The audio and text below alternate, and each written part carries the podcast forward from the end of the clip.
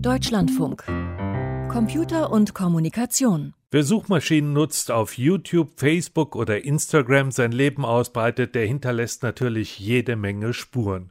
Wertvolle persönliche Daten, die den großen Internetkonzernen quasi frei Haus geliefert werden.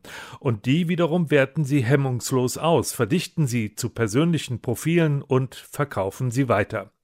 Der gläserne Mensch, der ist schon längst Realität, das aber beunruhigt viele Menschen und es macht ihnen zu Recht Angst, denn wer diese Daten hat, der kann auch unser Verhalten vorhersagen, uns vielleicht auch manipulieren.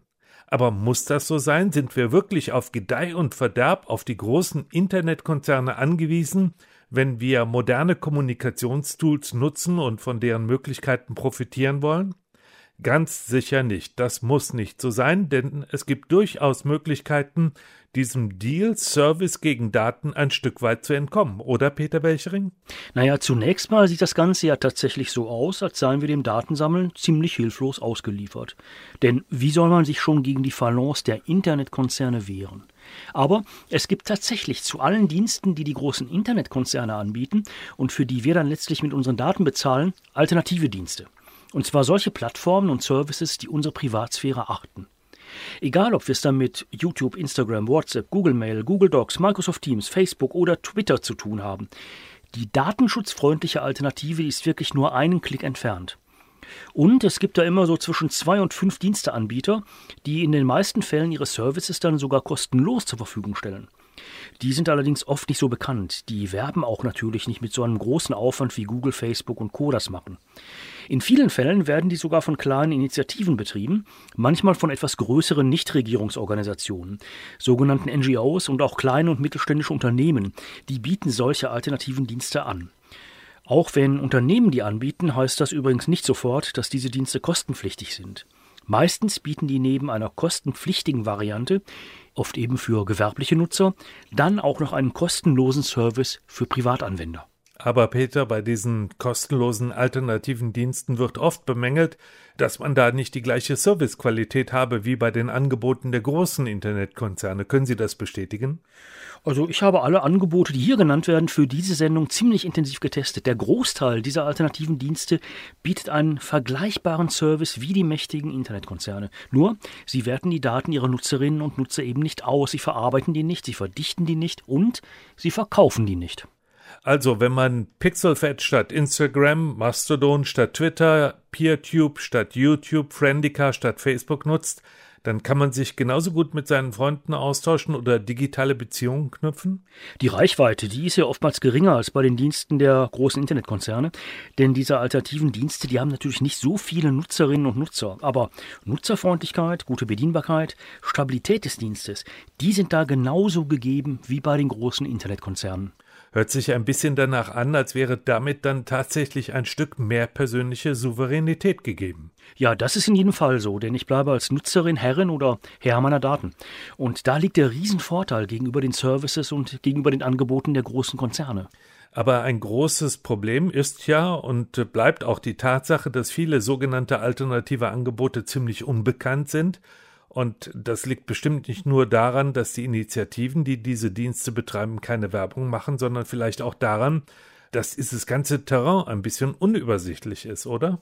Ja, das scheint auf den ersten Blick so zu sein. Das hat natürlich damit zu tun, dass diese Angebote und Services eben nicht in so einer, ja, sagen wir mal, Konzernstruktur aufgebaut sind, sondern dass sie sich so ein bisschen urwüchsig im Netz entwickelt haben.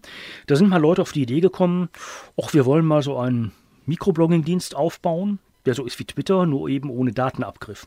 Und da sind dann andere auf die gekommen, dass ein Mail-Service, der dann doch anonyme und verschlüsselte Kommunikation erlaubt, insgesamt eine gute Sache wäre.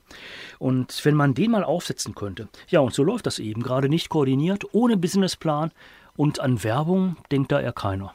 Um diese Unübersichtlichkeit mal ein Stück herauszunehmen, den Blick auf die alternativen Angebote freizumachen, haben wir uns mal dieses ganze Feld der Services in sechs Bereiche aufgeteilt. Ja, da wären Suchmaschinen, Social Media Angebote, Mail Services, Messenger, Videokonferenzen und Tools für die Kommunikation, die die Arbeit äh, eben halt auch in Teams erleichtern können. Ja, einiges ist dabei aus der persönlichen Arbeit in der Pandemie entstanden, denn da mussten ja Dinge, die sonst in Präsenz im Studio mit anderen Kolleginnen erledigt werden, plötzlich über Kommunikationsdienste abgewickelt werden. Und da haben wir uns natürlich schon gefragt, wie kriegen wir das hin, ohne dass wir uns den großen Datenkonzernen ausliefern? Und andere Services und Plattformen, insbesondere die des Fidiversum, also Mastodon, Pixelfed, PeerTube und Co. als Alternative zu Instagram, YouTube, die habe ich auch schon vor der Pandemie ganz gern benutzt und oft benutzt, weil ich mich da mit anderen austauschen kann, ohne dass jemand meine Daten abgreift. Gut, gehen wir mal ins Detail und fangen mit dem Fediversum an. Fediversum ist ein Kunstwort. Es setzt sich aus den Begriffen Federation und Universum zusammen. Das Konzept für diese Alternative zu Google und Co. ist schon recht alt. Bereits 2008 wurde mit dem sozialen Netzwerk Identica und der Software GNU Social ein erster Testballon gestartet. Aber erst zehn Jahre später nahm das Projekt richtig Fahrt auf. 2018 wurde nämlich der Mikroblogging-Dienst Mastodon Teil des Fediversums. Mastodon bietet eine Alternative zum Kurznachrichtendienst Twitter. Genau danach suchten Netzaktivisten intensiv. Mit Mastodon können unterschiedliche Initiativen auf verschiedenen Instanzen schnell einen Kurznachrichtendienst aufbauen. Als Alternative zu Facebook empfehlen sich im Fediversum Friendica, Hubzilla und Diaspora. Friendica bietet allein in Deutschland 51 verschiedene Instanzen, also Server oder Betreiber, bei denen man sich anmelden kann. Der Leistungsumfang und das Anwendungsspektrum ähneln Facebook sehr, wenngleich die Reichweite geringer ist. Sie hängt allerdings auch davon ab, auf welcher der vielen Instanzen der Friendica-Account liegt. Diaspora ist die andere Alternative zu Facebook. Und Hubzilla ist der dritte Dienst im Bunde. Alle drei werden dezentral betrieben. Und hier ist Privatheit wirklich garantiert. Write Freely ist eine gute Alternative zu klassischen Blogging-Plattformen wie WordPress. Die Publishing-Plattform Plume bietet ebenfalls einen ähnlichen Leistungsumfang wie das klassische WordPress. Ähnliche Funktionen wie der Videostreaming-Dienst YouTube bieten die PeerTube-Plattformen. Und Pixelfed ist eine Alternative zu Instagram. Bei Funkwhale wiederum gibt es etwas auf die Ohren. Es ist das alternative Gegenstück zu SoundCloud. Allerdings möchten die Initiatoren von Funkwhale auf ihrer Plattform vor allem Musik veröffentlicht sehen.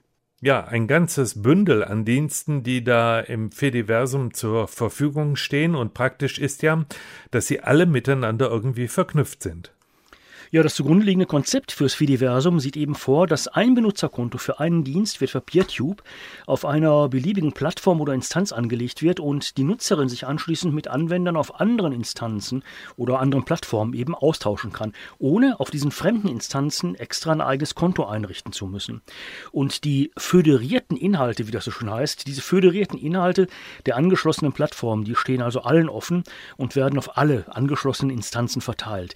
Wer also auf einer bestimmten PeerTube-Instanz ein Benutzerkonto eröffnet, kann nicht nur auf die Videos zugreifen, die von dieser Instanz gehostet werden, sondern auf alle Videos, alle über das Kommunikationsprotokoll ActivityPub verbundenen PeerTube-Instanzen. Peter, ganz ehrlich, dieses Fediversum, über das wir ja hier sprechen, das war für mich, bevor wir mit den Vorbereitungen für unser Gespräch begannen, eine ziemlich unbekannte Welt und ich kann mir vorstellen, das äh, ist oder war auch für viele Hörerinnen und Hörer so, aber diese Welt hat ja in diesem Jahr durch prominente Datenschützer ja sowas wie einen kleinen Schub bekommen. Was ist passiert? Ja, auch die Datenschützer stehen eben Google, Facebook und Co. naja, schon von Berufswegen etwas skeptisch gegenüber. Immerhin debattieren die Datenschützer in Deutschland seit 2021 endlich mal breiter über Alternativen zu den Services der Internetriesen. Und das liegt auch daran, dass Behörden wie etwa der Landesbeauftragte für Datenschutz und Informationsfreiheit in Baden-Württemberg schon vor einiger Zeit ihren Twitter-Account gegen eine Mastodon-Instanz getauscht haben.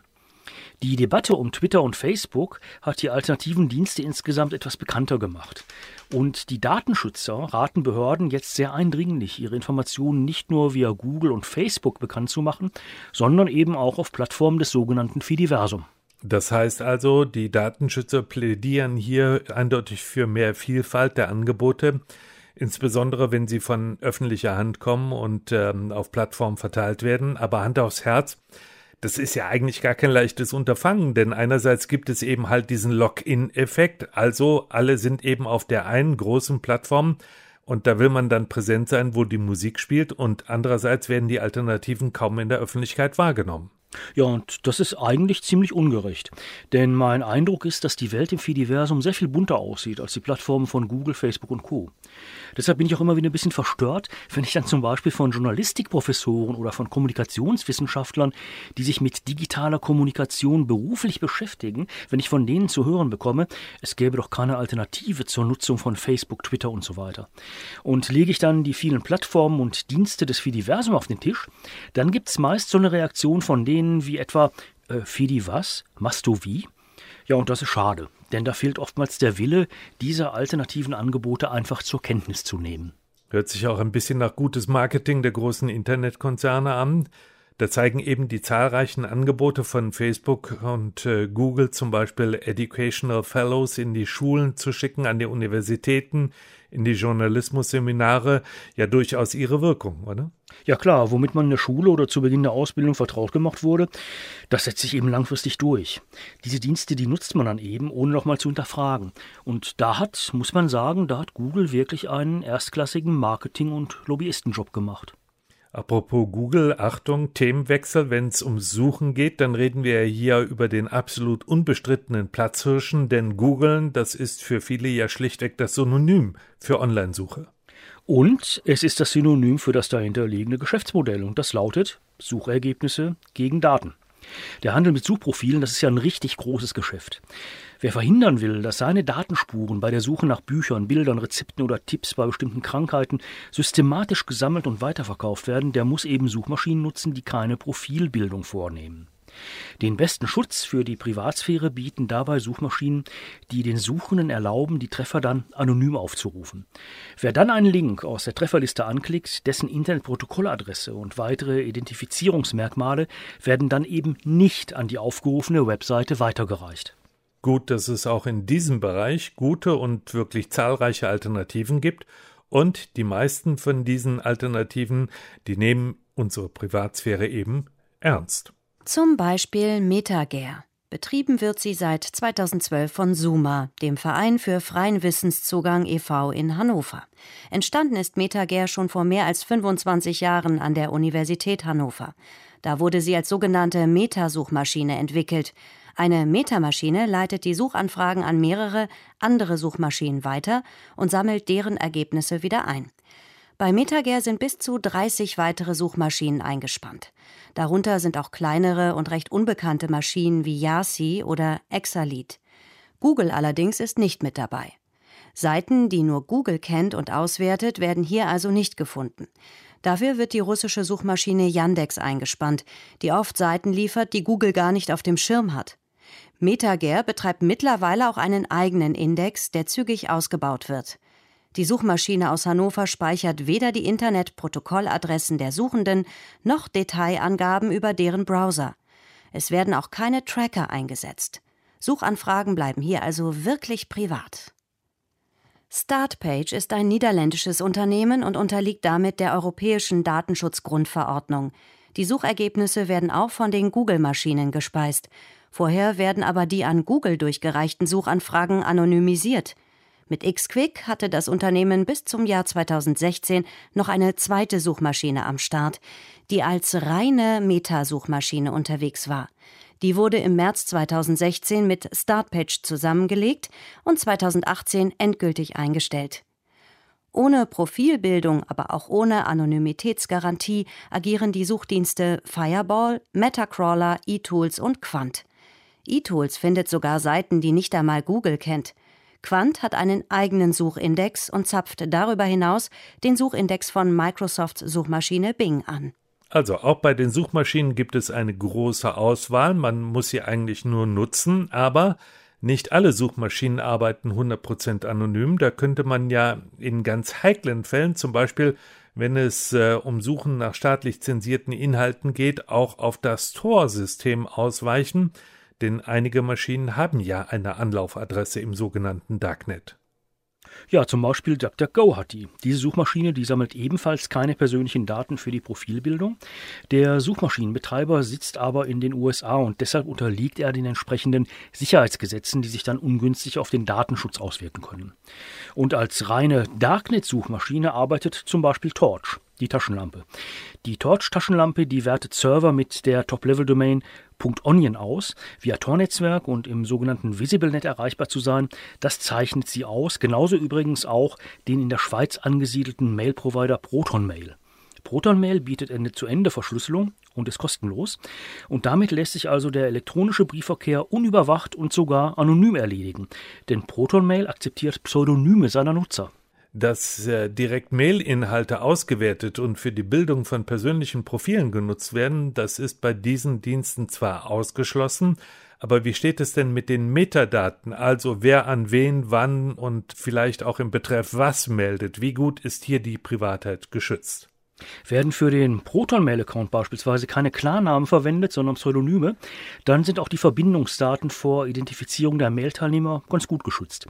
Das hängt aber immer davon ab, welchen Aufwand der Nutzer treiben will, um sich hier eben abzusichern. Wird der Account mit einem Pseudonym angelegt, ist die Privatsphäre gleich viel besser geschützt. Und wenn auch bei der zu hinterlegenen weiteren Mailadresse an die Proton-Mail sich im Bedarfsfall wenden kann, kein Klarname verwendet wird, sondern ebenfalls ein Pseudonym, dann ist der Schutz der Privatsphäre schon einigermaßen gut. Wichtiger Aspekt auch, ProtonMail ist kostenlos, also können auch keine Verbindungsdaten oder Metadaten über die Bezahlung generiert werden. Wie sieht das bei kostenpflichtigen Diensten von Mail-Providern aus? Scheitert der Schutz der Privatsphäre dort an der Bezahlschranke? Nee, nicht immer. Der Provider Postio zum Beispiel sieht die anonyme Bezahlung mit Bargeld vor. Also wenn ich da keine Absenderadresse auf dem Brief angebe und bei der Mailadresse bzw. dem Mail-Account nicht mit meinem Klarnamen arbeite, dann ist die Privatsphäre hochgradig abgesichert. Da kann dann auch kein Nachrichtendienst beispielsweise die Identität des Accountinhabers bei Postio abfragen. Und wie kommt dann Posteo zu seinem Geld? Fahre ich zu denen hin nach Berlin und zahle in Bar? Also ob da die ein Kassenhäuschen vorhalten, das habe ich noch nicht nachgefragt. Aber auf jeden Fall kann ich Geldscheine, also beispielsweise 20 Euro oder so, in einen Briefumschlag stecken, dazu schreiben, dass dieses Geld für den Mail-Account, sagen wir mal, Dideldum verwendet werden soll. Und dann bucht Posteo dieses Geld auf das Nutzerkonto von Dideldum, weiß aber nicht, woher das Geld kommt. Es bleibt also alles anonym. Kommen wir zu einem anderen Kommunikationsdienst, der sehr ähnlich ist. Statt Mail werden ja auch zunehmend gerne Messenger-Dienste benutzt und auch da gibt es in Sachen Datensicherheit und Schutz der Privatsphäre ziemliche Unterschiede. Wir haben eine Übersicht zusammengestellt. Ziemlich unbekannt, aber von Insidern gern genutzt wird der Messenger Element. Als App gibt es diesen Messenger für Android, iOS, Windows, Linux und Mac OS. Auch mit einem Webbrowser lässt sich Element direkt nutzen. Für WhatsApp-Anwender dürfte die Benutzeroberfläche von Element allerdings etwas gewöhnungsbedürftig sein. Ende-zu-Ende-Verschlüsselung bietet Element für Voice-over-IP-Telefongespräche, Videochats und die klassischen Messaging-Dienste zum Versenden von Texten und Bildern. Sehr einfach zu installieren ist Jinlo. Für private Nutzer ist die App kostenfrei. Sie läuft auf iOS ab Version 9 und auf Android ab Version 5 in den Sprachen Deutsch, Englisch, Spanisch, Italienisch, Französisch und Türkisch. Im Echtzeit-Messaging können alle gängigen Dateiformate von PDF über DocX bis hin zu JPEG versendet werden. Gruppenchats sind ebenfalls möglich. Die Nachrichten werden voll verschlüsselt. Der Messenger Signal bietet Ende-zu-Ende-Verschlüsselung und sorgt dafür, dass beim Messaging wenig Metadaten anfallen. Installation und Bedienung sind sehr einfach aufgebaut. Fotos, Video und Audio können in Einzel- wie in Gruppenchats versandt werden. Die meisten Sicherheitsexperten empfehlen Signal. Der Programmcode von Signal liegt offen, das heißt, jeder kann ihn einsehen und auf Schwachstellen prüfen. Wer wann mit wem Nachrichten austauscht, wird von Signal nicht gespeichert. Ins Gerede geraten ist der Messenger Telegram. Denn über Telegram haben sich im Herbst und Winter ausgesprochen radikale Kräfte zu Demonstrationen vor den Häusern von Politikern verabredet und teilweise üble Hassbotschaften ausgetauscht. Telegram bietet ein hohes Datensicherheitsniveau und schützt die Privatsphäre seiner Nutzer ausgesprochen gut. Telegram wurde von Nikolai und Pavel Durov entwickelt, um der engmaschigen Kontrolle des Internetdatenverkehrs durch die russischen Sicherheitsbehörden ein Schnippchen zu schlagen. Die bekannteste Alternative zu WhatsApp ist Threema. Der Betreiber sitzt in der Schweiz. Die Kommunikation ist Ende zu Ende verschlüsselt. Metadaten fallen nur spärlich an, so wird zum Beispiel nicht erfasst, wer wann mit wem Nachrichten austauscht. Die Messenger-Software kann von jedem eingesehen werden, die Server-Software jedoch nicht. Threema unterliegt dem Schweizer Datenschutzrecht und hat auch bisherige Überprüfungen stets glänzend bestanden. Komfort, Datenschutz und Datensicherheit stimmen also, haben jedoch einen, wenn auch geringen Preis. Die App kostet einmalig 3,99 Euro. Zudem bietet Threema verschlüsselte Telefonie.